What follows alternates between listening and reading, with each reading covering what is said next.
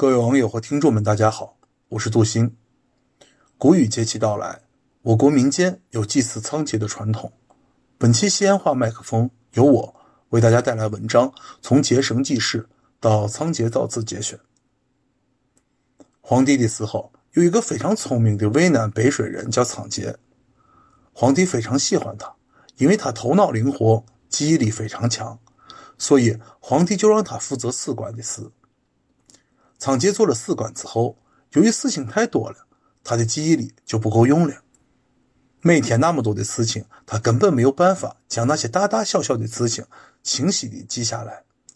他开始采取结绳记事的办法，但是他一天最少的时候也要使用三根绳子，每根绳子上都会用几十个结。后来绳子不够用了，仓颉又用刀子在木柱上刻符号作为记事。但随着历史的发展和文明的渐进，事情繁杂，名物繁多，用结和科目的方法，在这时远不能适应需要了。特别是皇帝不仅发明了蚕，还发明了舟、车、弓弩、镜子和煮饭用的锅与镜等。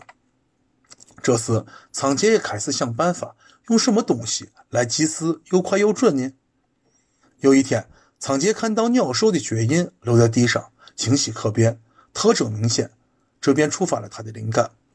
他灵机一动，就模仿着在地上用小棍画了一些生活中常见的动植物大致模样，或某些具有独特形状的部分面貌。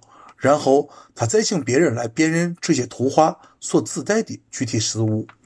别人看完后，也很快的就能辨认出了这些图画所代表的事物。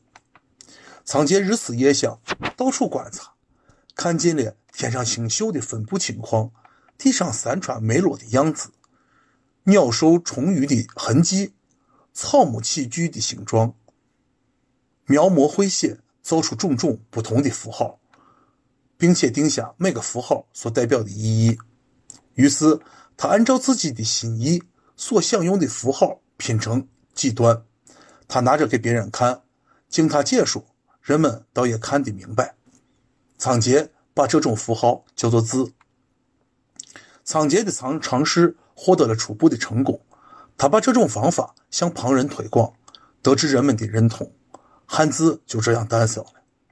汉字的发明在当时是一件惊天动地的大事。传说仓颉造字时，天空下着像树一样的密雨，地上鬼神感到自己的尊严被冒犯了。为此，整夜的失声痛哭。其实，汉字的起源可以追溯到若干年代，它产生的确切年代仍是一个历史之谜。与此相关的仓颉造字传说，则只是流传了四五千年，可见汉字的历史非常悠久。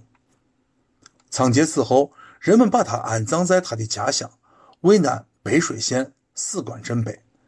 人们把祭祀仓颉的日子定为下谷子雨的那天，也就是现在的谷雨节。如今每逢谷雨节这天，北水县史官镇一带都举行拜仓颉的庙会。